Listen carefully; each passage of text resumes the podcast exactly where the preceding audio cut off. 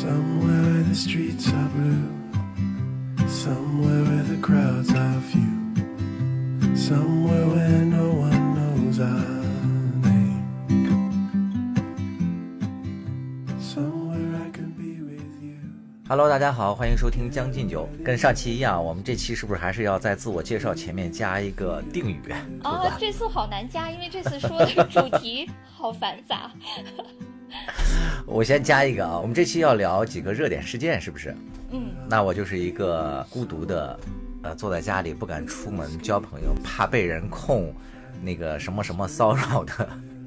中年男主播江山。哦，那我就是一个虽然身为女性，但一直不认同打拳的女性，兔子。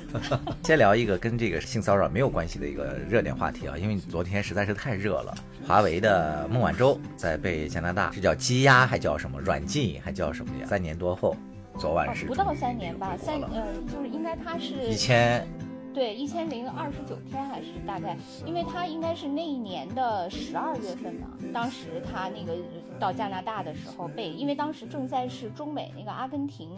是 G 二零还是啥的，那个时候是一个年底，二零一八年应该是十二月份吧，对对，就是那个时候十八年啊，还啊还不到三年，不到三年，对。对。我看那个昨天晚上，不论是朋友圈也好呀，还是关注的微博呀，这些社交媒体都几乎是沸腾了啊！是因为那个孟晚舟在那个飞机上的时候发表的那篇声明嘛，还挺让大家感动的。呃，很多这个网友们呢，也就觉得，呃，我们这次应该是在这次大国博弈当中，应该算那个大获全胜吧，所以都非常的兴奋。对，但是我感觉那个从咱俩的八卦的那个往来来看，你对这两点还是有一些自己的想法。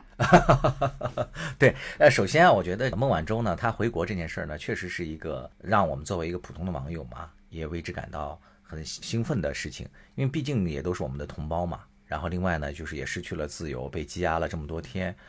啊、所以我觉得能够回国呢，我是那个衷心的为他感到高兴的。呃，但是就是我的职业病就是有点儿那个犯了嘛。一个就是说他关于在飞机上的那篇那个演演讲吧，或者说发表的那个声明，场吧？你说的是在机场？啊，对对对，机场，嗯，对，就在我看来，我感觉就是那篇文章就写的那个小作文就有点太过咬文嚼字了，就是反而不太那么像那个真情流露，就是他想呃表达的是自己特别澎湃的，或者说那种呃想回国的那种急切的心情嘛。但是那种写法，我仅仅是从那个咱们的这个专业角度来讲，我感觉到就有点修饰的有点那个过了，反而我觉得对，哎呀，这写的不够好，对，呃就我也觉得这种感受。我也觉得，就是就是有一点儿那个匠气，呃，就是不够质朴，嗯，就反而就像咱们那时候学骈体文一样嘛，一看到这种对对仗啊，还有那个堆砌的词语的呀，就反而觉得那个有点把他的思乡和回国之情给冲淡了，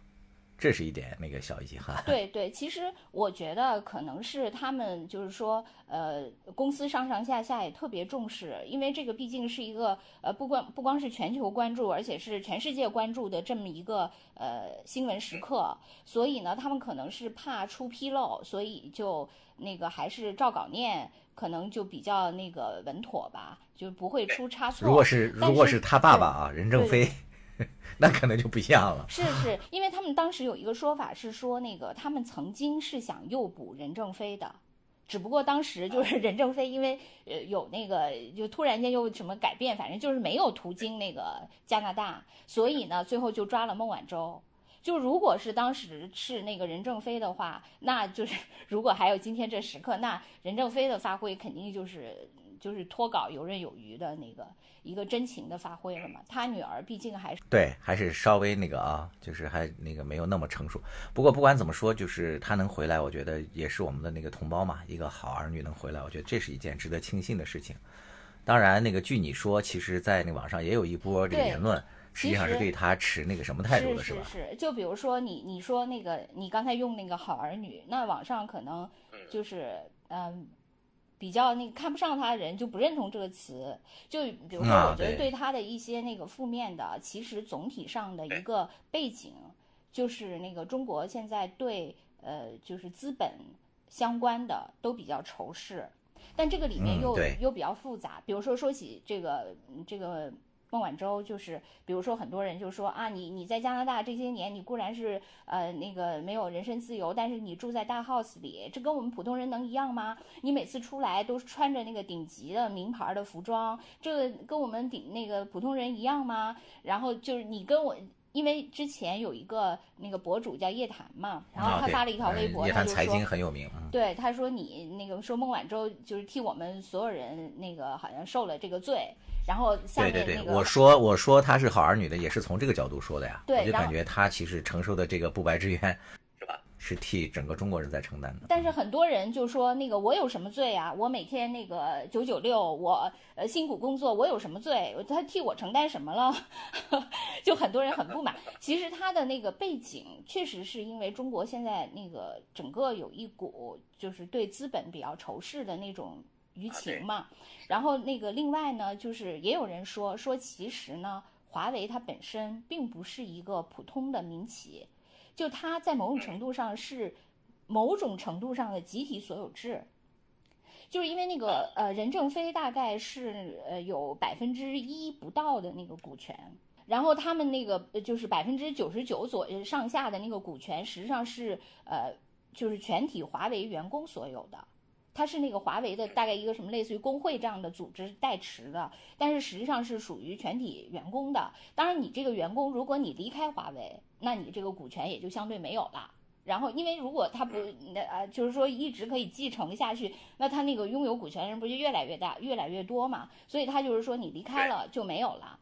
呃，但是你如果是华为的员工，就还有，所以它这个形式呢，其实还是呃相对来说，呃，在某种上是一种还就是你不是说我像那种就是所谓股权所有者，我一旦拥有我这我就可以躺在那个上面，呃，吃那个变成一个实力族了，不是，就是你也是他的所有者，但同时你也是他的一个劳动者，你要参与他的那个呃公司为他贡献力量，但是如果你一旦那个跟他解除这个关系，你也就没有这个股权了，就等于你的权利和你的责任是并行的，就他是这样一个，所以有人说那他也不算是。一个呃纯的资本，就跟那些就其他的那几个巨头，它的那个股权结构还是不一样的，因为它员工占了那个百分之九十九上下嘛。但是不管怎样，就是我觉得呃。呃，可能很多网友他不会那么认真去分析华为，华为好像也没有特别宣扬它的这种结构嘛。但是很多人就是因为有这样一种民间情绪在，所以就会对它呃有那个反感。当然，我觉得在这件事情上，就是认同或者说呃被被昨天的那个所感染的中国人还是占绝大多数的。对，当时我还看到了有一个媒体，他引用了呃一个名著里的一段话嘛，他说就是用的好像是那个千面英雄，当时我还把那段话给那个记录下来了。他说就是英雄离开我们所知的世界，冒险进入黑暗世界，在那里他或被囚禁，或陷入危险中，与我们失去了联系。而他的回归被描述为从遥远的地方返回，带有非同寻常的意义。他说：“这个孟晚舟就是再次在这个深圳机场机场出现的时候吧，就他身上已经被大家赋予了这种意义嘛。呃，因为其实在这个华为的这个整个的这个事件当中，就是在孟晚舟事件当中，你看他所有的这个发言，就是被很多人称为是非常克制的。他在这个过程当中几乎就是没有用过那个形容词嘛。”他就是一直是用非常冷静的和客观的语气在叙述这件事情，说这次华为的公关其实表达出来是非常高的那个叙事技巧嘛，包括那个任正非本人说，在所有的那个公开谈话中谈及他女儿什么的，都是表达出来的是完全的理性与克制，基本上没有说他站在一个父亲如何如何，反而是把那个公司和那个他女儿就做了。呃，某种程度上一种那个适度的切割嘛，就是还是把那个公司的利益放在一个很高的一个位置上，并没有说因为儿女情长什么乱了方寸等等。对，他说他做好了这辈子都不见到孟晚舟的准备嘛。对对对，我觉得一个父亲能做到这种这个冷静的这种程度，其实还是挺不容易的。嗯，当然，那个在私下里不知道是怎么样啊，就至少是在那个面对那个媒体采访的时候，他是这样的嘛。呃，所以我就在想，那个孟晚舟昨天晚上的那发文，那么多形容词和那么多感慨，我觉得可能在某种程度上也是因为一种长久的压抑之后的一种爆发吧。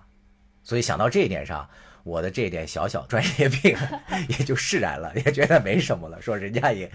就可以用更多的形容词，因为其实是这样的，就是兔子我我也跟你说过，就是我原来当初那个毕业留校的时候，因为当初是被学校强迫留校嘛，就说如果我不服从分配，就会把我什么就是什么开除党籍啊等等啊，就是有一有一些嘛。当然这是某些人的那个说辞啊，我党也未必真的这么认透露为。了你党员的身份。对，而且是上学的时候就入党。不经意的透露一下，老党员。我那个被你誉为粉红，我至今都没写过入党申请书。因为我当时并不想当大学老师，当时我就被被迫留校之后，我凡尔赛，现在是不经意透露。哎，当年我们那时候大学老师是很穷的。想当大学老师。我就是凡尔赛本赛，山赛。山寨，我是，就是我失去了那个择业的自由之后，当时我整个人的那个感受，我现在都能记得特别清楚，是非常非常痛苦的，嗯，就感觉自己就变成了一种工具人，我就不再是我，我就像一具行尸走肉一样，嗯，当时那个感受真的是这样的，非常痛苦，所以其实你刚才讲到，就是网上有一波那个反孟晚舟的那种势力嘛，嗯。就是我觉得他们可能没有体会过这种，就是当你如果被软禁在，或者说被那个关押在一个这个院子里，失去了行动的自由，就这种人给人带来的那个意志上和那个心灵上的那种冲击是非常巨大的。嗯，你不说别的，就是咱们那个因为那个疫情期间，咱们经常不是在家里头，咱们还是自我隔离，对吧？你要去了哪里，然后回来之后你要自我隔离，那种感受都挺糟糕的。你何况是被别人强迫着你在家里待多久？我觉得这个感受会更更难受的。嗯，其实，在这里面吧，我觉得在这件事情上也有很多误解嘛，就是很多以讹传讹。比如说，呃，关于那个孟晚舟的，就是很多人说他有七本护照嘛，啊，就是说他其实不是一个。哎，这个是真的假的啊？这个是其实据说是这样的，他呢有四本大陆发的护照，还有三本那个香港的护照。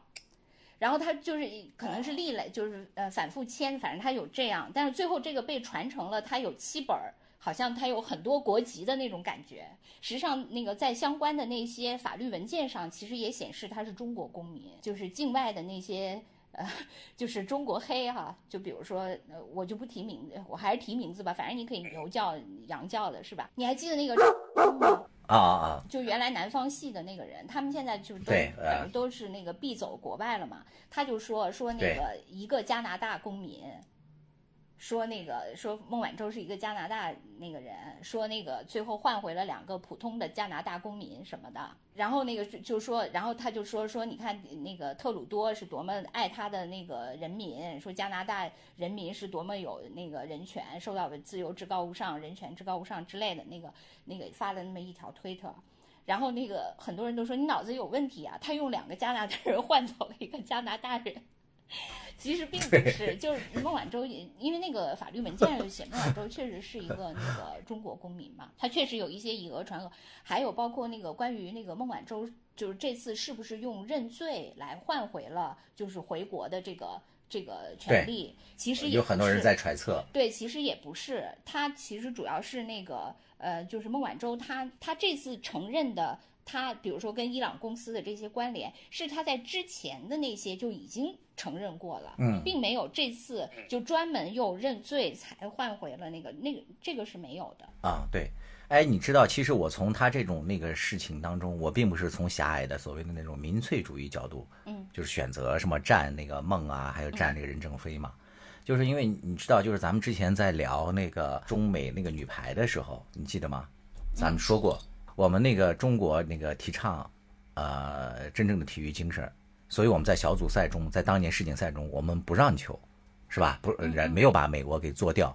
但是美国反而在这个奥运会中，由于忌惮中国，他反而让球。这作为一个原来就是凡事都崇尚讲呃公平啊、讲自由啊、讲这个呃精神的。美国其实，在这个现实当中，我觉得他们现在展示的是越来越不自信，反而是我觉得，就孟晚舟啊，还包括这个任正非，他们在这次当中，我刚才不是讲到他们在整个的叙事当中是非常克制的嘛？我就记得好像有一次我看一个采访，就那个任正非说，他说其实我们并不希望说用这个民粹主义这种东西，呃，搞什么煽情啊、什么造势啊，他说没必要。他说，你比如说，如果说认为那个不买华为就是不爱国，他说我不觉得是。他说他我们他说我们的孩子哦自己他们也用苹果产品。啊，对，是是，我觉得在这个整个事件当中，不论是那个华为啊、任正非啊，他们展示出来的这种反而是更自信、更为开放，并没有那么狭隘。反而在这次过程当中，美国和这个加拿大的这种做法，我觉得他们是失去了他们原来所倡导的什么建国的这种基准。然后呢，孟晚舟不是还经常提到说，那个好多人在网上给他的留言呀、签名啊什么，让他看了非常感动嘛。对，因为这次很多人都说，就是什么呃法律至高无上啊什么的那些，就是都这些呃所谓的原来的这些神话都破灭了嘛。然后那个是的呃对，就是其实他就是法律还是为政治服务的嘛。然后那个政治背后其实还是一个实力的较量嘛。所以我我我看到有一个网友说，他说那个他说大案讲实力，中案讲政治，小案讲法律。对，这我也觉得是。另外那个就是说到呃，就是说刚才的那个咱们说的，就是说其实呃，对孟晚舟这个事情上，其实还是有一些争议，就是有比如说就是相对立场偏左的人，他就比较仇视资本，因此也就是仇视那个就是嗯就是他吧。但是呢，那个有另一派就是啊，就是说支持美国的人，就是说啊，中国这次其实是输了，那个以那个什么。呃，那个啥啥啥，但是实际上，那个我觉得我我看了这么多，就从昨天开始到现在，我其实就是让我最感同身受的是兔主席的那篇评论啊、我还没看。啊，他的那个意思就是说，他说实际上呢，因为我觉得他这个评论呢，就是解释了我们刚才说的那些问题。他说实际上就是说，中国有一批精英，他那个是认为他其实是没有祖国的。在某种程度上是这个意思啊，这不是兔主席的原话，啊就是说我理解的。他认为他是一个全球化的人，因为他是一个优秀的人类，所以他可以在全球范围内配置他所需要的最优质的资源。因此，就是国籍啊、什么民族认同什么这些，对他并不是特别重要的事情。嗯，民族虚无主义者。嗯呃，就是因为有有很多精英他是这样，他确实是这样，因为他觉得他超越了呃这一套东西他不需要，比如说那个国家这些给你筑起篱笆来那个庇护你，他不需要这些，因为他已经够强了。他是一个全球化的人，他可以在全球范围内自由的活动，因为他有这个能力。但是确实，现实是特别教育人的。嗯对，你发现这些，因为你自己也经历过这些变化吗。对，真的，我自己就是在香港这几年，我就觉得我我我没有什么自视特别高或怎样，但是我觉得我以前是一个呃比较中立的人，就是没有一个特别明显的偏好。但是你那个我也不会特别偏向于这边，也不会特别偏向于那边，因为我觉得可能大家都有各自的道理吧。但是如果这个嗯矛盾就是激化到像前两年那样的程度，你就会发现一一方面，你发现事实的真相其实根本不是那么岁月静好的，根本不是呃那些叙事所描写的那些东西。啊，就像刚才说的什么法治啊，什么职业道德呀，什么尊重别人的权利呀，根本都不是。就是当一个东西极化了以后，那些原来的那些叙事就全部被打破了。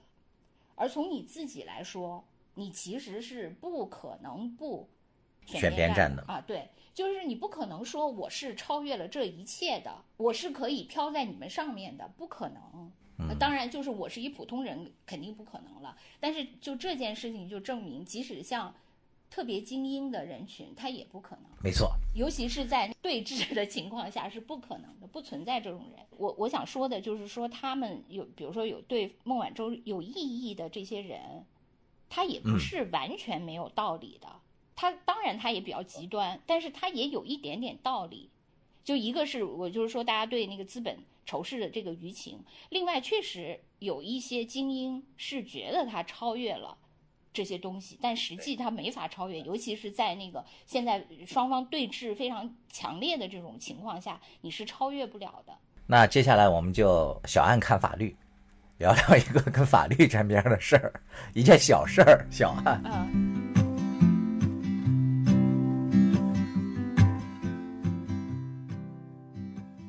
是关于这个已经闹了好几年的吧，就朱军这个性骚扰案，根据海淀区法院的通报，应该是已经迎来了这个第一阶段的一个结果。法院这边表示，就是原告就是应该是叫贤子是吧？他提交的这个证据不足，一审应该是判决驳回了原告。他说是周某某，其实就是这个贤子是吧？对，贤子当初的这个事情的这个发生过程，兔子你还有印象吗？能叙述出来吗？如果我作为一个呃普通的，就是对这事情有点印象的那么一个网友，我来叙述一下这件事情。这件事情大概是发生在二零一四年，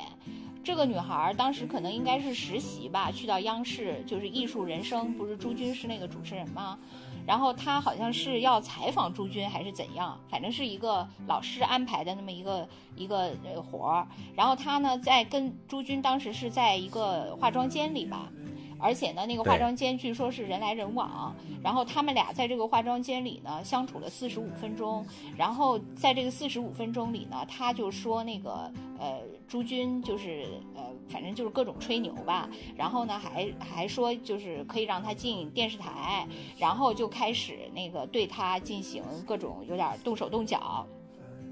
对，然后他呢就是呃。推阻，然后但是朱军那个可能还要怎样？然后这个时候呢，就是按他的叙述是那个严维文进来了，就是所以他还没有叫嚷，那个严维文进来了，所以就这一段就终止了。然后之后呢，他就去报案了，报案了以后呢，就是当时的那个呃警察呢，就是可能各种取证之后，就是没有，就是认认认可他的这个申诉。所以那件事情就不了了之了。这是发生在二零一四年，就是说在他的那个裙子上也没有呃朱军的一些那个，比如说什么呃皮肤屑呀、指纹啊这这一类的没有。所以呢，就就就不了了之了这件事情。然后之后呢，大概过了四年，就是二零一八年，就是他突然间在朋友圈，就是他自己的这个女孩自己的朋友圈就写了一篇长文，就又把这个事情说了一遍。然后说了一遍呢，他的那个一个朋友吧，好朋友，嗯，对对对，叫麦麦烧啊，对麦烧同学，就就把呢他的这个发在朋友圈里的这个文呢，就贴到了微博上，还艾特了朱军，然后这件事情就迅速的就引爆了。因为当时好像有一个背景叫那个 Me Too 是吧？二零一八年的时候。就是全球都在反这个性骚扰，对对，所以呢，就是他也就是说，那个因为有这个舆论的支持，所以他就，嗯，其实那个我我就觉得很多事情就是这样的，就是说你如果乘势而上，那他一定就成了一个爆款。如果你那个当时你只是一个你个体的一个什么，就肯定不行嘛。就是之后就也淹没在那个，比如说我们这个节目长期不红，因为也是因为我没有踩上点儿。对，虽然每次都想蹭热点，每次都没蹭上。对，是的，被人骂说蹭热点，而且还没红。对，永远在角落里默默的发对，然后之后他们就是呃几轮那个下来，呃，结果呢就是说，呃，朱军呢就下岗了，因为朱军作为一个国家大台的主持人，就是沾上这种事情啊，你肯定是不适宜在那个全国人民面前露面了，所以他就下岗了。那个当然他没有被辞退了，他大概就是呃，估计就是每天在那儿赋闲在央视。嗯，然后这个女孩呢，和她的那个朋友们呢，就是成为了中国的那个 Me Too 乃至女权运动的一面旗帜，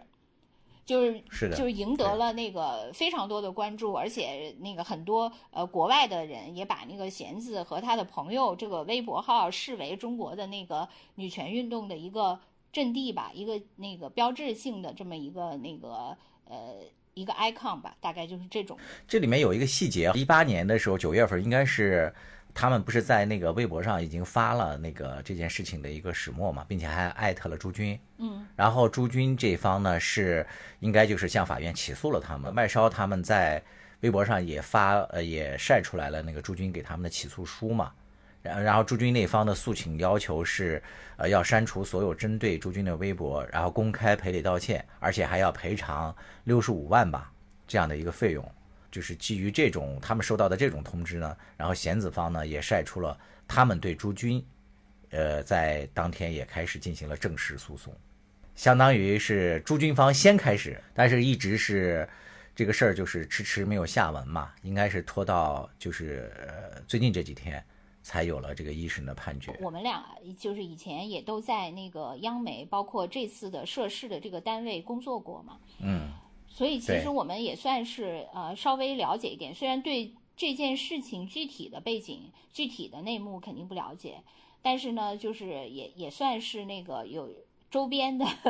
那个八卦群众吧，我觉得也有一些了解，我们也可以谈一下那个自己的。一些认知，其实我觉得这件事情到现在这个结果，就很多人都在那儿说啊、说那个呃，到底是谁赢了谁输了，谁是最大赢家，谁是最大输家之类的这种论调。比如说有人说啊，苏那个朱军那个虽然赢了，什么赢了官司，输了人生。对，就是他其实还是 输的，因为他已经完全那个就是职业生涯断送了，已经社死了，啥啥啥的，是吧？然后呢，也有说这个女孩儿等等，就是说这个女孩儿那个呃，嗯虽然她这个输了，但她一定会抗争到底，什么她的这个迈出就是中国女权的一步啥啥的。其实我觉得这件事，就包括还有以前很多人说咱们俩说那个咱俩说什么都好像听了半天，最后云里雾里，也不知道咱俩到底站哪边儿。对，其实我觉得这件事情呢，可能咱又要重蹈覆辙了，就是也是 就是咱俩分析完了以后，最后人家也不知道咱俩站哪边儿，因为咱俩确实且因为哪边儿也咱们两个不站。对，而且我可以很负责任地跟网友讲，就是因为我和兔子的节目，我们两个之前在录制之前呢，就是我们这个节目是非常粗糙的，我们基本上都没有那个对稿嘛。就顶多有个大致的框架，我们这个框架仅限于是什么呢？就是说我们今天说几块儿，对，我们就说几块儿，就是比如说先说孟晚舟，然后再说朱军，然后第三说哪一部分，我们仅仅到这一点为止。至于观点如何，我们两个之前都没有商量过。所以呢，就是呃，我和兔子关于这件事情，刚才兔子也讲，可能我们又要让大家迷惑了，是因为什么呢？我对这个事情的看法也是，性骚扰这这种事情啊，它是非常非常复杂的，它有很多个方面。因为这个性骚扰的这个双方呢，它涉及到很多很微妙的一些东西，就包括当事人双方的，你比如说那个在按照弦子描述的，他当时的那个环境，是吧？那个门到底能能闭上还是闭不上？还有这两个人的意愿，就是弦子他当时的动机，他因为要写论文嘛，就他存不存在找工作的，还有这个朱军通过他的一些这个回应所得到的一些。呃，他到底是认可还是不认可？因为在性骚扰这个双方里面呢，我就记得原来那个罗翔，就是大家可能很多人都很喜欢的中国政法大学的一个教授吧，他关于这个就是性骚扰这块的，呃，很难界定的这个，它有一个特别有意思的一个描述。它的这个描述里面呢，他就讲到关于性骚扰这里面的这个难以界定嘛。他就讲到了好多个原则。他说，这个关于这个强奸罪长期以来用的那个概念叫违背意志嘛，说这种说法带有很多心理学的成分和法律所要求的规范性存在。他就说，我们曾经用的这个标准，不同意的标准，它大概要分成这么几个，一个就是最大限度反抗标准，就是因为在早期的时候，因为那个在父权社会嘛，就女性往往被会被视为这个男性的这个财产。就在封建社会的时候，所以在这种情况下呢，比如说像那个女性的贞操呢，就被看成是男男子的财富嘛。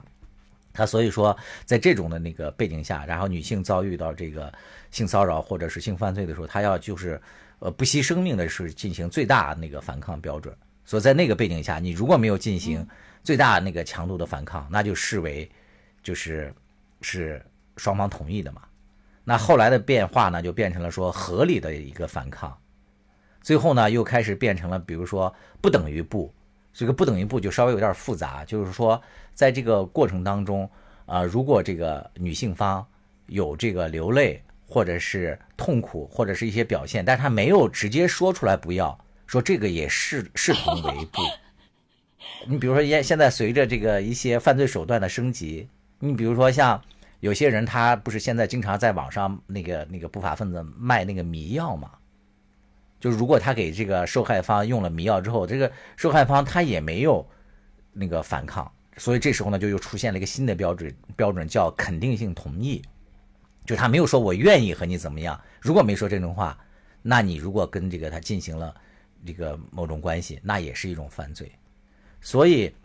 你如果在这个当时对双方的这种态度啊，还有心理一些层面，你如果了解的不够详细的时候，你就马上要选择那个站边站队，是非常不负责任的一种那个看法。所以我觉得关于今天的这个说法，兔子我还没和你商量，我我的观点就是很复杂，很难一概而论。对我，呃，其实就是刚才我们就说，就因为刚才一直从这个女方这个角度，就是说从那个呃男方这个角度来说，就包括我刚才我们俩还自我爆料说，我们以前也在相关的媒体里面都工作过嘛。实际上，我觉我觉得那个弦子也不是没有理据的，绝不是一种污蔑，这个我是相信那个呃。这个女孩的，这个我也同意，嗯，对，因为那个我们就是在这个呃相关的这些地方工作过嘛，我觉得由于以前这些单位的强势地位嘛，就导致他们里面其实风气，我觉得还是不是很正，确实有这个，我觉得这几年应该是好些了吧，以前还是有一些问题。我作为一个男性，我可以就是补充几句，在那儿工作的时候。我们很多的这个大明星主持，他们讲段子、讲黄段子的能力、荤段子的能力，在当年是很厉害的，就一点都不逊色于他们在电视机前那个口若悬河的那种表现。经常他讲这个段子的地点呢，往往就是这么几个场景：一个就是办公室，就大家都在干活嘛，就很无聊的时候他来那么几句；另外一个就是大家在饭局上，那他们讲的真是眉飞色舞。那如果就是到今天这个地步啊，那我觉得 可能都要抓起来。对我，我觉得这个是因为，呃，其实原来就是在这些机构里吧。就是有这样一股风气，我觉得这股风气呢，当然就是说他们之所以那个呃台前也很能说，私底下很能说，是因为人家本身就是靠嘴皮子吃饭，天生这方面就很擅长啊，是不不不管是他说什么，他都很擅长，这个肯定是就是属于天生自带这个技技能。但是呢，我觉得他们因为在以前的那种语境下，就是他从事的工作就特别的正经，无比的正经。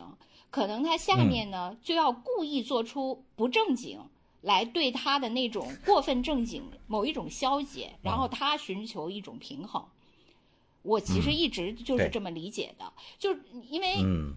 因为当时的整个的那个呃舆论的风向、民间的这种感觉，其实跟现在还是不一样的。现在我感觉这个民族主义抬升非常厉害嘛，但当年不是。是。当年其实就是他们呃在台前表达的一些东西，可能就是呃老百姓也有一些异议，他们自己也不认同。但是呢，他们那个他们下面就通过这种。把做一种自我的消解和自我的平衡。你看我虽然那样，但我实际上很调侃那个爷是怎样怎样的。就我觉得他们是有这样一种自我找补的这么一种心态，同时他也是一种心理调节。对，同时他当然也有一种他在一个强势机构的那种骄横嘛。就是我故意要很痞那样，因为为什么？就是比如说北京的那些痞子特别多，就是因为我在皇城根儿下，我藐视一切，是吧？因为我是在权力的中心。当年那个就《锵锵三人行》这节目不是挺火的吗？嗯。然后现在那个就是梁文道不是自己也在做播客节目嘛？呃，然后我就注意到有网友在底下给他留言，就说，呃，从那个时代发展的那个角度来讲的话，他说我现在回忆起来，用现在的观点看以前，就是说你们在做节目的时候，尤其是窦文涛。说经常在节目里面就开黄腔嘛，对，说那个导致的有些那个女主播本身就是靠那个开黄腔才那个起来的。对对对，他说导致的很多那个女主播就很尴尬嘛。他说从这个角度上来讲的话，他说你们也是需要反思的。嗯，对，所以我觉得就是说，基于我们刚才说的，就是某些机构、某些单位，他当时就是呃有内部就有这种风气。呃，所以呢，就是这件事情如果发生了，就是也并不是一个特别呃，就是令人惊讶的事情，因为它有这个土壤和氛围。但是呢，是的，就是说，呃，它到底严重到什么程度？嗯，就当时就具体到这件事情，它严重到什么程度？这个可能还是需有不同的，因为你确实性质不同嘛。就比如说我们后面要聊的阿里的是吧？你你这个强制猥亵还分成你到底是犯罪还是只是刑事拘留呢？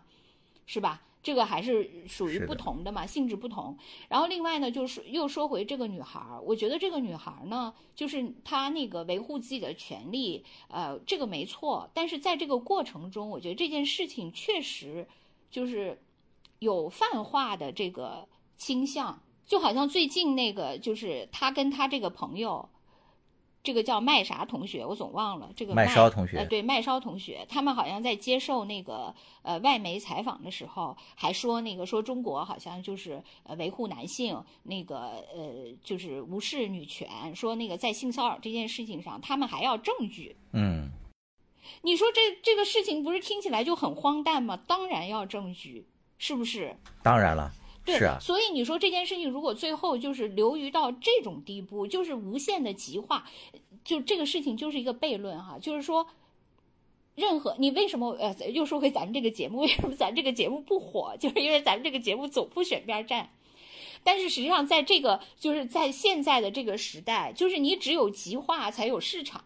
你比如说川普是吧？川普为什么能有市场？他就是因为他要搞极化政治。我宁愿放弃那些中间选民和对面的，我要把我这个基本盘稳固住，因为这个盘已经足够我用了。对，现在大家都叫回音壁嘛，就是你如果老说这些中立的话，呃，你就不容易引起网上的这种回旋嘛、回响嘛，所以就不太容易。所以就说像那个这个弦子和他的朋友们呢，我觉得在这个维权的过程中。就是第一，我觉得他们确实就是走向了一种极化，就把很多事情就极化了，然后最后就甚至政治化了。嗯，我觉得由于这个互联网的出现嘛，就是大家在这个性关系的两性关系当中的这个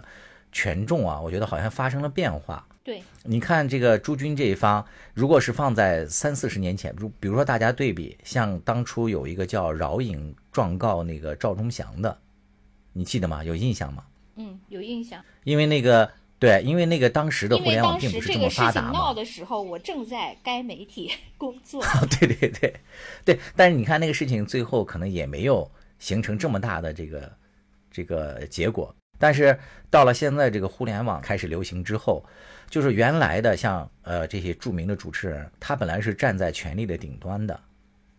就是在他们这个媒体这里面啊。因为在一定程度上，我觉得这个性骚扰它背后实际上隐藏的是一种权力的较量。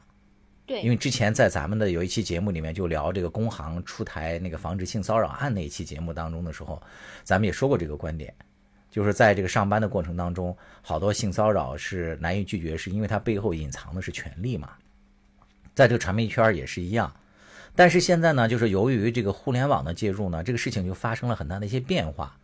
比如说，原来的强势一方，像这个主持人啊、朱军啊或者赵忠祥这一方，他在这个互联网的背景之下，因为由于有这个网民的这种巨大的声音的介入，他由原来的一个那个有权方，可能反而变成了相对比较弱势的一方，或者说至少可以和这个另外一方进行那个角力了。对对，因为双方那个赔上的成本是不一样的。对，就所谓光脚不怕穿鞋的嘛。就为什么就是呃，进入网络就是小作文时代，就是往往这个写小作文一方的人他是占据优势的，因为对方对怕失去的东西太多。就是以前他曾经是一个权势方，他可以靠他的权势，甚至都不让你发声，对吧？我觉得像那个就是饶颖那个时代，其实他已经饶颖已经呃通过种种渠道。发声出去了，就那个时候，他跟赵忠祥的那个所谓的权力的对比，他还是比赵忠祥弱，但是呢，他也不是可以瞬间被掐灭的那个声音，他也可以发出声音来。虽然他还不如，是的，是的，至少赵忠祥那个之后，就是虽然说不上社死吧，但是至少在全国人民心中，他那个形象也已经不是，已经不是那个动物世界的可爱形象，而成了一个动物世界本身了，是吧？对，就 会有这个问题。对，但是呢，那个时候还还是属于这个焦灼的状态。但是那个互联网真正，尤其社交媒体一出来以后，就双方那个就等于说我这边是被你就是名人这方或者强势这方，他其实因为他自己要付出的成本更大，在这场对峙当中。而对，而那个弱势一方，他因为他以前是因为没有发声渠道，现在有了这个互联网发声渠道以后，他拥有一个巨大的把自己的，我我又我我没有失去什么呀，我不怕失去什么，但是我可以把我的声量扩得足够大，而那方他因为他他名利缠身，他不能失去任何。就包括那个霍尊和他女朋友也有同样的问题啊。是我想提醒那个我们的听众注意的是，呃，确实呢，就是在这个性犯罪案件当中呢，就是我国的那个它都有一个说法，就是大概这个性犯罪的隐藏比应该是一比七。呃，就大概的意思是说，我们每办一起那个性犯罪，其实背后大概隐藏了应该有七起这个案件嘛。他是说，因为这个在传统的这个呃环境之下，因为受害的这一方，尤其是以女性为主，因为他要赔偿很多的是他的个人的名誉嘛，还有一些来自的那个方方面面的社会压力，所以他很多就是选择隐忍和不报案的。但是提到这个互联网时代，尤其是涉及到名人的。这一方这个权力结构发生了变化的情况下，我觉得可能要格外注意一下。真的，我觉得最近这好多涉及到名人的这些案件，可能都有这种，我不敢说是完全的那无辜的吧，这个，但是可能名人们的这个声音，我们也需要那个听一听，因为大家好像都习惯了说是男强女弱，是吧？这个事情一出现了，我们马上就选择站边，就支持这个呃女性。像霍尊，还有那个钱锋，是吧？还有好多，呃，你记得再有之前还有你们那个，你怎么又把我的那个给给给暴露了？别暴露。对，可能都有这样一个共通点。对，其实你刚才说到那个权利，我真的觉得，呃，就是是非常关键的一个词，就是说原来我们理解的权利，可能这个人是一个权势人物。但现在的那个权利可能有一个更泛化的意义。你比如说，你有那个带风向的权利，你有一呼百应的这种舆论的那个权利，其实是一种更可更那个。怎么说？就是对于你，如果是受害者，你觉得是一种可怕权利；但是你如果是拥有的，你觉得是一个很迷人的权利。就这也导致为什么很多网上的那个意见领袖他越来越极化，因为越来越极化，就跟从者越来越就大家越来越狂热嘛，越来越狂热以后，他就感觉他那种一呼百应。他其实迷恋于他作为一个意见领袖的这种感觉，他也会根据大家的反应去调整他怎么说，会引起更大的舆论的狂潮。是的，所以我觉得他也是对一种权利的追逐，虽然这种权利不是原来我们说的那些权利，但是这种舆论的权利其实是更可怕的。嗯，为什么在很多那个，呃，就是案件中？就都说不清，一个是说那个，因为当时没有一个什么呃监控摄像头啊，还有什么呃假各说各的，这是一个问题。另外，我觉得其实人的那个记忆是有偏差的，尤其是你对当时的一件事情你反复的叙述，嗯，在这个叙述中，实际上我我记得以前看那些所谓的那些那个呃就是刑侦的那些电影，他们往往说，比如说这个人如果他是说假话。是做假证，他反而他每一次审问他，他都是同一套词，因为他是编好的嘛。可是如果是真的，他可能每一次回忆反而会有不同，因为他可能每次就一个是他每次呃想起的细节可能不同，另外他可能每次唤起的他的那个情感也有侧重点也有不同，还有就是我觉得人的记忆真的是会有偏差的，有的时候你会把你。想就是你主观想的东西和客观实际发生的东西混淆，我自己就很多时候发生过这种事情。就比如说有一次，那个我我就是前不久我就发生过一次，就我我的领导那个叫我去跟我说什么一个工作，其实我为了怕那个有遗漏，我当时录音了。其实我虽然也不太会听，我只是一个备份，我怕他跟我说的事情我忘了。然后之后呢，出来我就跟我那个另外一个同事说，我说他说了什么什么事情，呃，有几件。其实后来我再对比录音，我发现，比如说他说了五件事，其中那个有四件事是他确确实说了，有一件事其实他没有说，嗯，而是我当时主观认为他肯定会说那件事情。但实际上客观对我就以为他说了，但客观上，因为我后来我就去听了录音，他真的没说。嗯，就人真的很容易，就是这这当然不是什么紧要的事情，不是什么事关人家生死或者什么法律判决的事情，但这日常就是很容易发生。原来咱们学心理学的时候，就有一个特别有名的一个例子，叫那个曼德拉效应嘛，大概意思就是说人的记忆会出现偏差这件事儿。嗯，可能因为那个咱们当初受一些出版物的影响吧，大家都认为那个什么民主斗士那个曼德拉，他是在好像什么八十年代还多大那什么时候就已经死在那个监狱里了，而且很多中国人都是这么认为的。但是实际上，真正的这个曼德拉是在一几年嘛，才才去因病去世的，就是当时就把这个词称为叫曼德拉，是肯定有，对对对，是说说称为曼德拉效应嘛，就是说你个人的记忆是真的是会出现很大的偏差的。啊，他二零一三年才去世的，二零一三年。对对对，是，嗯，就是说你千万不要完全相信你个人的那个，就和你刚才说的那个例子是一样的。对，其实尤其是我觉得在这个案件中，我觉得可能包括朱军和那个贤子，他们双方都是会这样。嗯，是的。我当然不是说一定，我是说有一种可能，因为每个人在那个回忆当时的事情的时候，就是你的一，首先你记忆肯定并不像照相机一样这么准确，对，而且你在这种反复的回忆当中，你的一些主观的愿望和当时的事实就会有一些交织。就是我们今天说这个话题的时候呢，恰巧呢，我有有一个那中学同学，因为他知道我那个曾经和朱军他们在一个单位工作嘛。他也问，哎，到底朱军有没有性骚扰这个女孩啊？嗯，你说反正没骚扰我，就是说他这种说法，你知道吧？其实代表了很多那个网民的这种典型问法的，就是他们只想知道这个事情的真相啊，就是说是黑还是白。但是我确实没有办法回答他，是因为我又不是当事人，对吧？嗯，我只能告诉他说，应该是要尊重这个法院的那个宣判，因为我还是相信，一是相信法律嘛。对吧？另外一个就是人们的公安当初也有介入，我只能这样的去那个回答他。他说：“哎，那以你对那个谁谁谁的那个了解，哎，你觉得他会吗？那我觉得这个就更难判断了，对吧？我怎么能够从跟他的这种工作关系的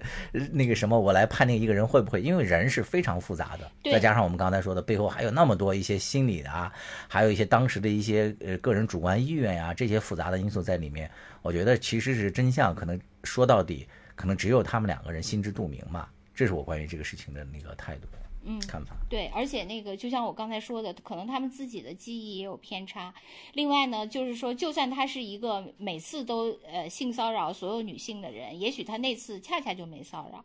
也许这个人平时不骚扰所有女性，但唯一一次就骚扰了她，也有可能。所以一切都有可能，就旁人是确实没法判断的。所以呢，从这个事情呢，我们又联想到了，就前一阵子闹得更加沸沸扬扬的，就是阿里的这个女员工，呃，也是。通过这个网络的力量来控诉他的上司和客户，这个事情呢，其实也是也算是无独有偶吧。因为最终他的这个案发的呃报警的这个那个应该是济南的吧，这个警方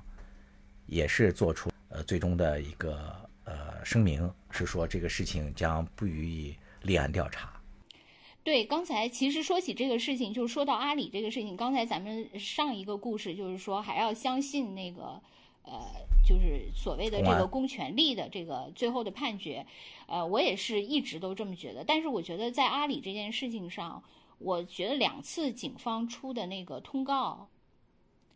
其实我作为一个网友，我看了，我都认真看了两个，我都认真看了。但是我觉得还是有很多，就他这两个通告没有起到一锤定音的这个作用，因为他反而引发，就开始的时候，这个呃，就是这个人叫。勇敢牛牛吧，他好像在那个阿里内部的那个花名，他们不是都有花名吗？这个女的就是周某，她好像叫勇敢牛牛，是是这个名字吧？对对对，周某。对对，她那个其实开始是呃，就是。开始在食堂里维权啊，等等，就引发这个事情啊，大家就都是一边倒，全认为这个女的太太可怜了。那那些呃，她的领导这个曲一是一个大坏蛋，是吧？就基本上这个很明确。但是那个后来那个就是警方那个通报出来以后，就就是很多疑点，很多疑点，就是你会发现事情其实很复杂，根本不是那么简单的。然后之后那个就出来那个。这个王某文的妻子又来维权了，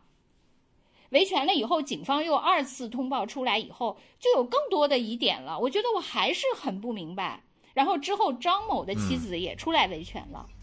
就是这次，就是这两次警方通报都没有起到这个，就是以正视听，让那个所有的杂音都消停了，没有，反而引发了大家更多的猜测，这事情到底是怎样？就是从你的那个看法上来讲，你觉得警方的？呃，那个两则声明都回答不了你的疑问，是吧？对，因为它确实有很多就没法解释，也不知道是为什么。就是具体的那个迷思呢？首先，我其实到现在也不太明白，就是他现在就是判，首先他判了那个张某是呃，就是是逮捕了张某，就是认为他是涉嫌犯罪了，是吧？但是他涉嫌犯罪的话，其实这个呃，这个周某这这个女事主，她第一次报警的时候根本就没有报这个张某，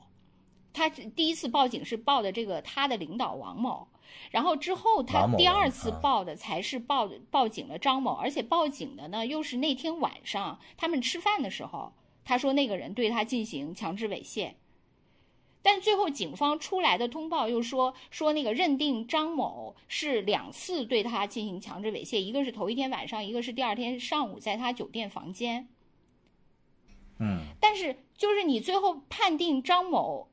就是要对他，就是把他当成有罪犯罪嫌疑人给抓起来。他是你是根据哪一次呢？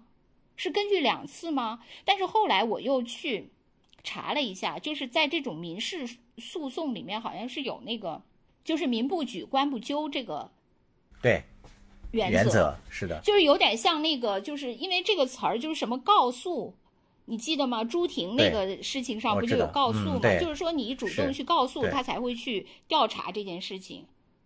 所以等于说，这个周某其实没有对他第二天上午到他酒店房间的事情进行那个，就就没有去报警，就这件事情。那你到底是根据头一天晚上对这个张某呃判定的呢，还是说两次都算？这些他也没有说清楚。嗯。当然，其实最后最不清楚的就是说，他们之间到底是怎样的关系。嗯，你比如说那个王王某文和这个周某，就有人说他们俩是，呃，之前就有暧昧关系，有人说他们俩有工作上的竞争关系，但实际上这些关系呢，我觉得警方是可以调查清楚的。对，你比如说他们俩之前是不是有暧昧？你可能通过通信记录啊。那个等等就可以查出来嘛，但是好像也没有。然后呢，他说他跟张某的那些，比如说张某的那个妻子，后来又说的，就是包括什么他们呃互加微信啊，呃什么那个之前呃打过两头天晚上又打过两次语音电话，第二天上午又打过语音电话呀。然后包括那个什么那个还有有一些照片，不是后来流出来说在饭局上他趴在他腿上等等这。我觉得这些警方应该事先就可以掌握到吧，尤其是通信记录，这些都可以掌握到吧。所以，因为这些记录明显不太支持那个就是犯罪性的强制猥亵呀。嗯，就是就像刚才咱们说的，就是首先性骚扰这个事情它本身的界定就非常复杂。现在呢，由于有那个多方的叙述，不论是这个呃受害人呃，还有这个被控性骚扰的这个。啊，王某文的妻子一方，甚至是阿里本身，关于这个事情的表述，又增加了一层这个呃迷雾。几方叙述的这个问题的角度，还有包括细节，好像都不一样。它的真相到底是什么，就更加更加的罗生门了。对，呃，阿里的内部关于这个事情，就是当然，就大部分的员工，他们还是挺站这个呃女方的吧。他们不是还成立了一个帮助小组吗？啊，六千人，然后还发出了一些，对对对，还发出了一个联合倡议。但是有人说这个是阿里的一个公关行为。啊啊，是吗？对，有人是这样说的，因为有人说那个里面的那个就是发起人之一就是 HR 嘛，然后而且是他们很多人，为什么突然间有六千人？是那 HR 把那个很多人都强行拉进去了，很多人都不在不明所以的情况下就被拉进去了。所以说，咱们那个结合了这么多信息再来看这个事件啊，就是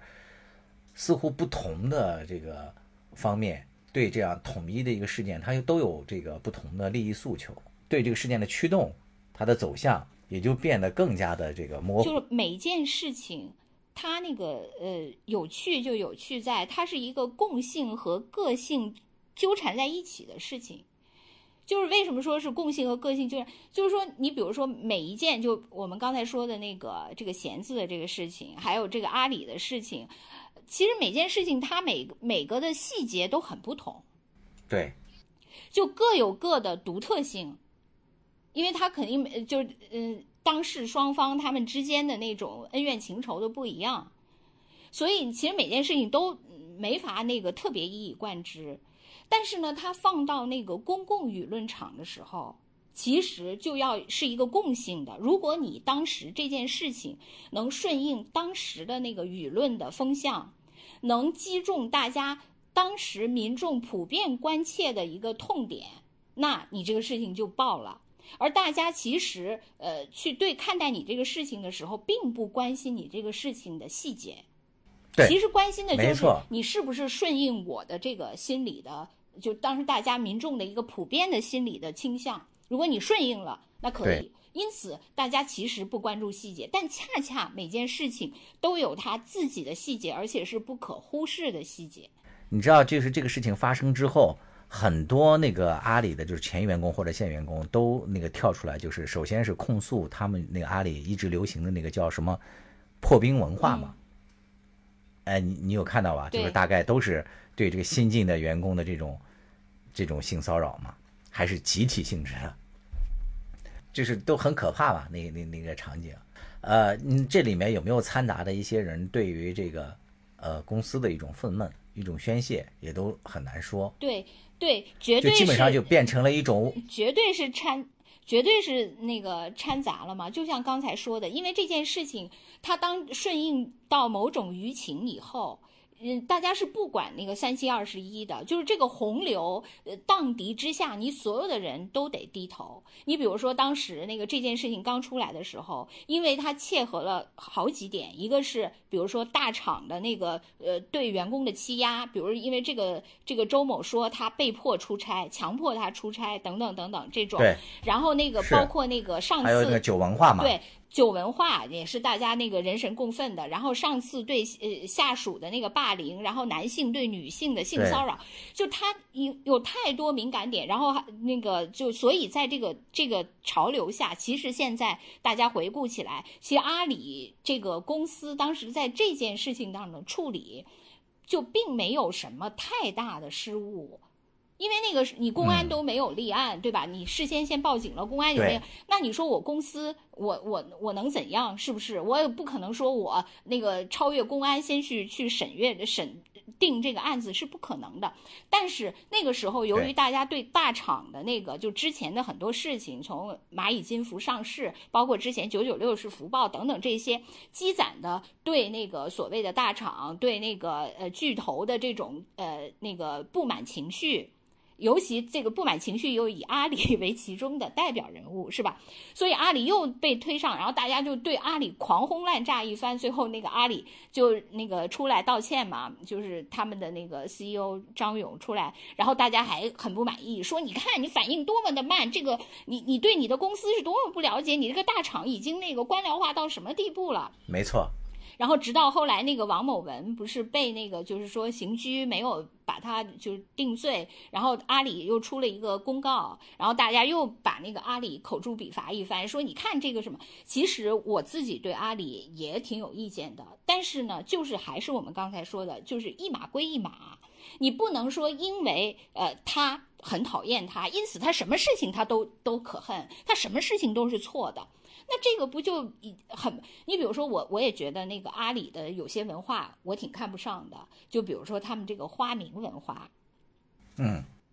就还有他们这种，其实，在某种程度上的一种洗脑文化，是吧？就是它的，其实它是一个怎么说，就是一个非常那个诡异。你比如说，它本身它呃，就是它诞生了好多，一个是花名文化，一个是那个淘宝里面都是各种亲，就是有一些那种谄嗯媚型的，是吧？就是有那样一一一种，但另一方面，它又是它内部的企业文化，又要是洗脑的，层级很严格的，你必须完全臣服和相信我，对我要有心悦诚服，是吧？就要那种。其实它就是整个一套，就是这个东西，其实我也不是，我也觉得挺不认同的，因为我我是一个特别不容易被人洗，就我挺想被洗的，但是就是就是洗不上嘛，总是。嗯，明白，我对们都是这种人，对，就洗不上。嗯所以其实我也不是不认同他这个，但是你也不能因此就是，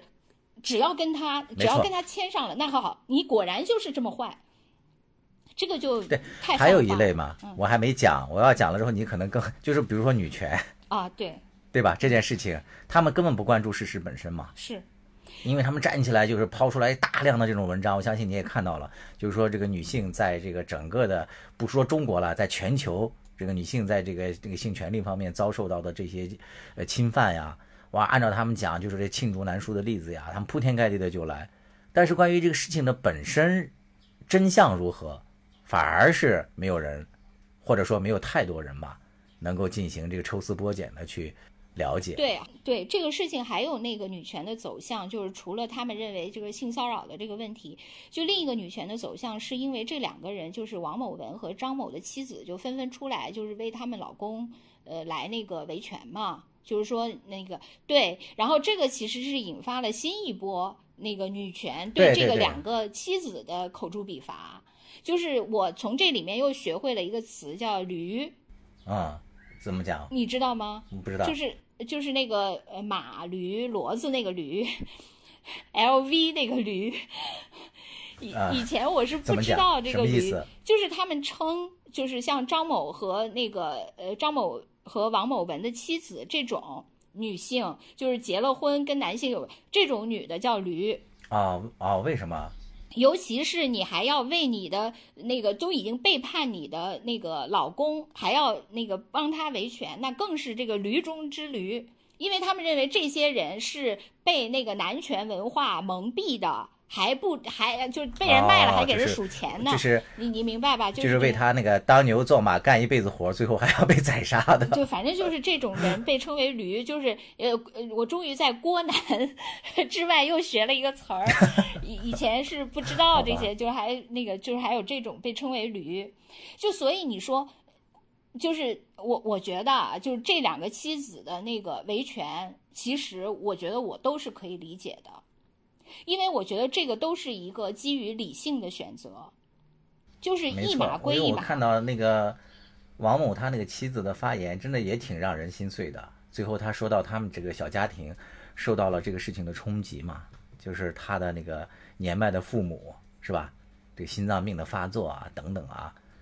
就是包括家庭收入啊等等啊，都受到了就是几乎是灭顶式的这种打击嘛。对你为什么？我觉得这两个妻子他们的选择都是理性的，就是说他和就是他们夫妻之间到底原谅不原谅谁？我觉得这完全是他个人的选择。就是你比如说你女权，它其实是基基于所谓的原来的那个什么对呃人权的一种尊重，对民主。那你既然尊重人权，那也要尊重人家自己的选择，对不对？他嗯，他们夫夫妻间我。是不是原谅你？你是不是原谅我？这是人家自己的选择，我觉得没有什么可指责的，也没有伤害到其他人，是吧？再说，就是他也可以选择，就是比如说张某的妻子说，那我我不原谅他，我甚至可能未来会跟他离婚，但这不妨碍我现在要一个公正。我觉得这个也是一个理性的选择，因为她就算不是为了她老公，就是为了她的孩子，为了她的家庭，她都有可能。你比如说这个张某，他是不是因此就是要犯罪，还是说他可以免除这个罪责？不是他张某本人的事情，对他的孩子都有影响。他的孩子如果以后出去，别人都会说，你看他是那个一个罪犯的孩子。嗯，我觉得我，比如说我作为一个母亲，我为了维护我的家庭，为了维护我的孩子的权利，我也会去做的。而且那个呃，那个张某，他其实他妻子看他那个叙述，他首先他自己是没工作的，这张某应该是他们家唯一的经济来源，而且他的父母，这个张某的父母全都是身患重病的老人。那如果这个人锒铛入狱，他的老人、孩子他自己，他们怎么生活下去呢？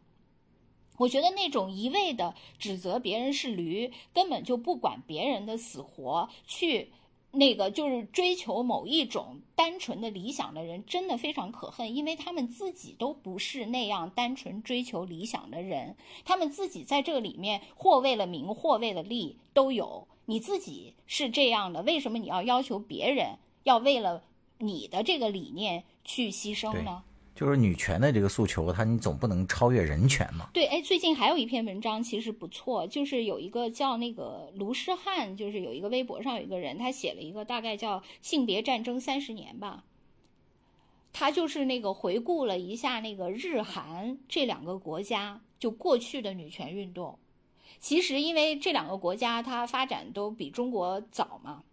可能日本更早，所以他这篇文章是先回顾了那个日本的那个女权运动，然后又是呃日本女权运动消停了以后，那个韩国女权运动又起来，然后他回顾了这两个，虽然说那个呃就是各就是历史不是简单的重复，但是我觉得还是挺有借鉴意义的。就这两个国家，它的那个女权运动，它整个的发展也有不同。因为肯定跟每个国家那个当时的那个具体的情况，包括他们的国民性什么的文化都有会影响到这个女权运动的这个走向，但是还是挺有可借鉴意义的，因为他们都经历了一波就是很极化，然后之后最后就都消停了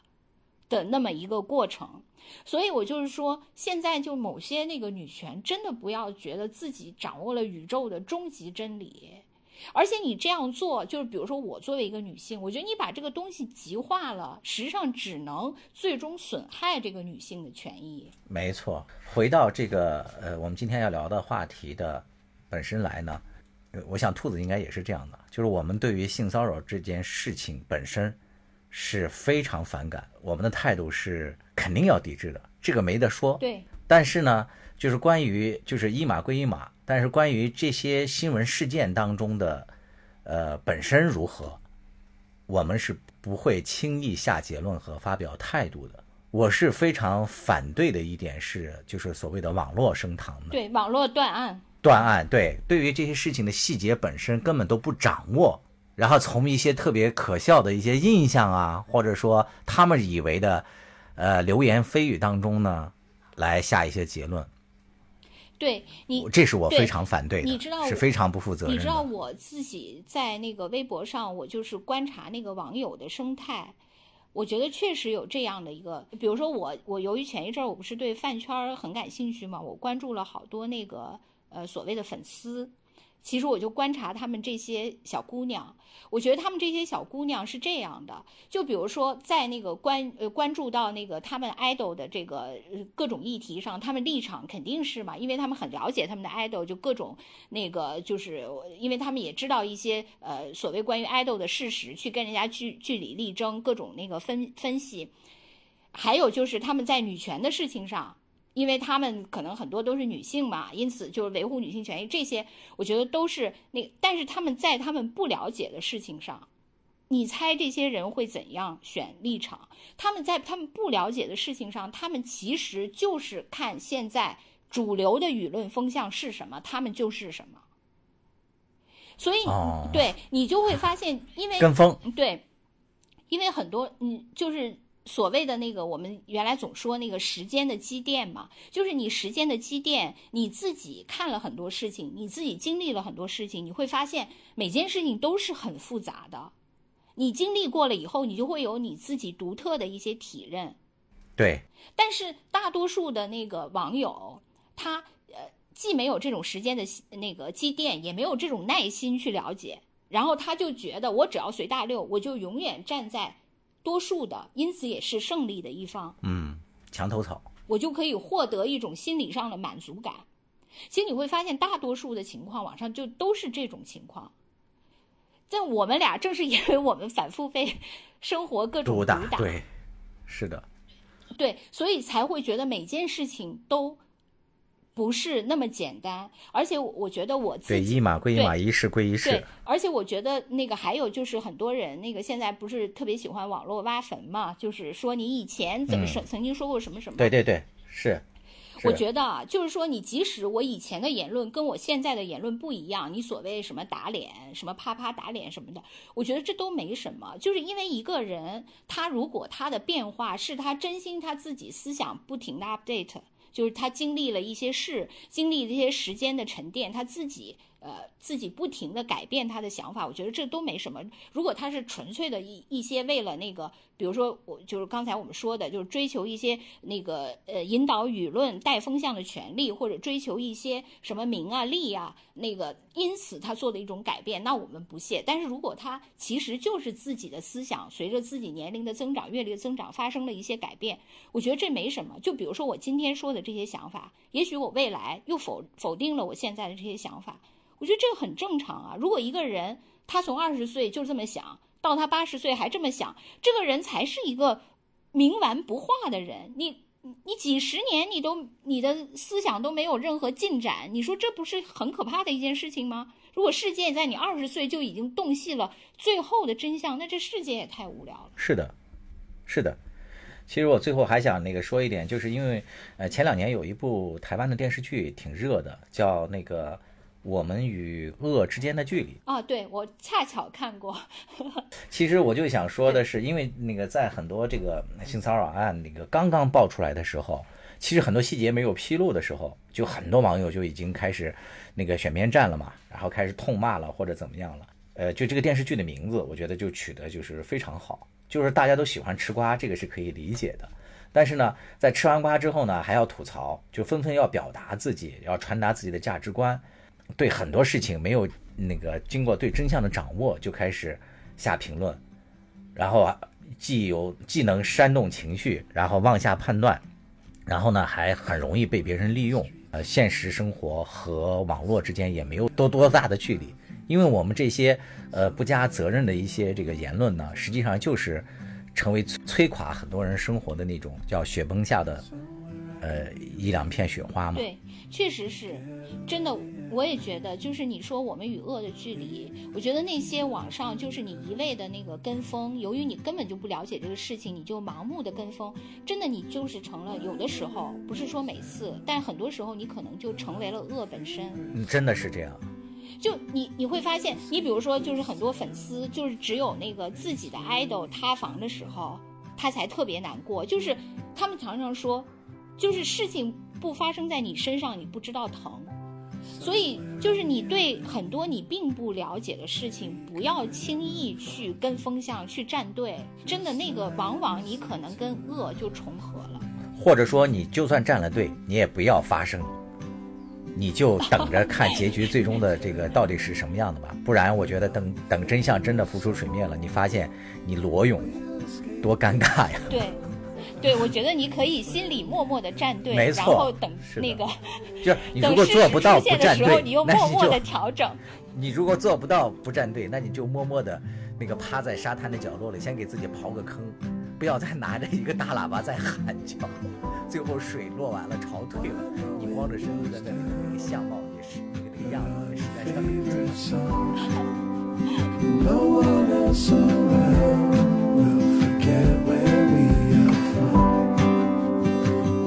escape this town, find a place where we belong.